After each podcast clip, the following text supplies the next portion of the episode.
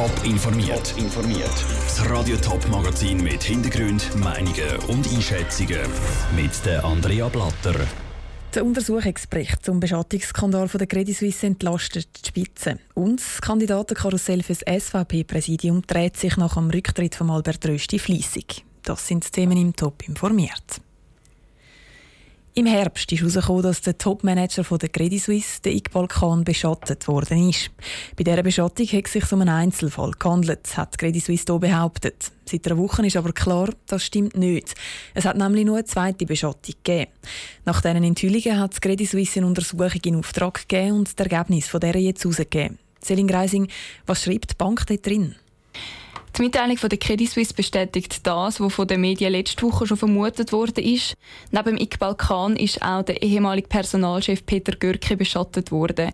Die Untersuchung kommt zum Schluss, dass das ehemalige Mitglied von der Konzernleitung Pierre-Oliver Bouet für die Beschattung verantwortlich war. Pierre-Oliver Bouet ist fristlos gekündigt worden.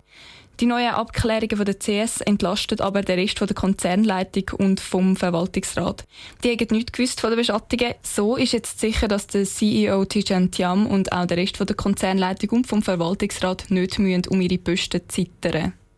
Credit Suisse hat mit diesen Beschattungsaffäre einen Haufen Aufmerksamkeit auf sich gezogen, und zwar nicht unbedingt auf eine gute Art. Kann sie mit dem zweiten Untersuchungsbericht jetzt ihr angeschlagenes Image ein bisschen retten, oder wie wirkt sich der aus? Ja, das Image von der Credit Suisse ist nach wie vor angeschlagen, vor allem weil die Anwaltskanzlei, die die Untersuchungen geleitet hat, nur wenige Tage Zeit hat für die Untersuchungen, ist die Glaubwürdigkeit von der CS noch nicht gerettet. Das glaubt auch der Professor für Wirtschaftsrecht, der Peter V. Kuhns. Viele Leute werden es nicht glauben. Vor dem Hintergrund fand ich es wichtig, dass man auch wirklich im Untersuchungsbericht sehen wie ernsthaft sind die Abklärungen vorgenommen worden, wie seriös ist die Untersuchung gesehen, um können zu beurteilen, ob jetzt das Andi von der Erfahren ist oder eben nur ein Zwischenbericht. Ganz wichtig für das Image der CS ist jetzt vor allem auch, dass kein weiterer Skandal oder Beschattungen mehr führen kommen, sagt der Professor Peter V. Kunz. Dann könnte sich die Situation um die CS nämlich wieder beruhigen. Danke, Selin Greising. Parallel zu der internen Untersuchung von der CS laufen noch weitere Abklärungen. In der Zwischenzeit hat sich nämlich auch die Finanzmarktaufsicht FIMA eingeschaltet und Ermittlungen gestartet. Die grösste Schweizer Partei sucht einen neuen Präsidenten.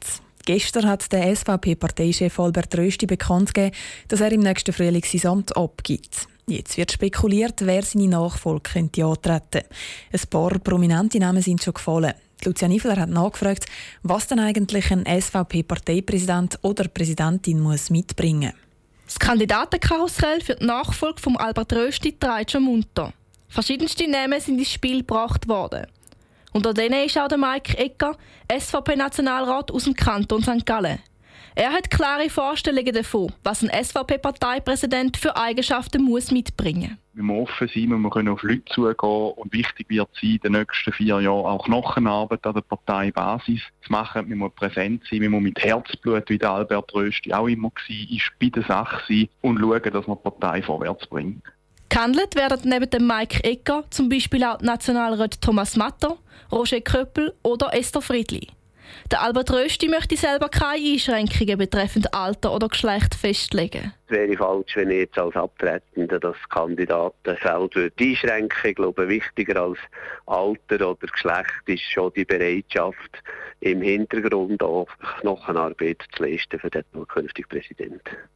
Während also unklar ist, ob eine Frau oder ein Mann die Nachfolge antritt und ob die Person jung oder alt ist, sind sich die Politologen in einem anderen Punkt einig.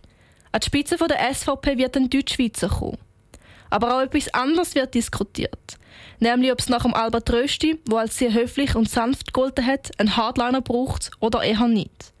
Der Politologe Louis Perron meint dazu, wichtig ist auch immer, dass man kann verschiedene Strömungen integrieren kann. Also ich würde jetzt eigentlich eher nicht jemanden wählen, der vielleicht allzu fest polarisiert. Das müsste sicher jemand sein, der da einigermaßen elegant die Strömungen kann integrieren und repräsentieren. Wer Nachfolger oder Nachfolgerin von Albert Rösti wird, entscheidet die Delegiertenversammlung Ende März 2020. Lucia Niffeler hat berichtet.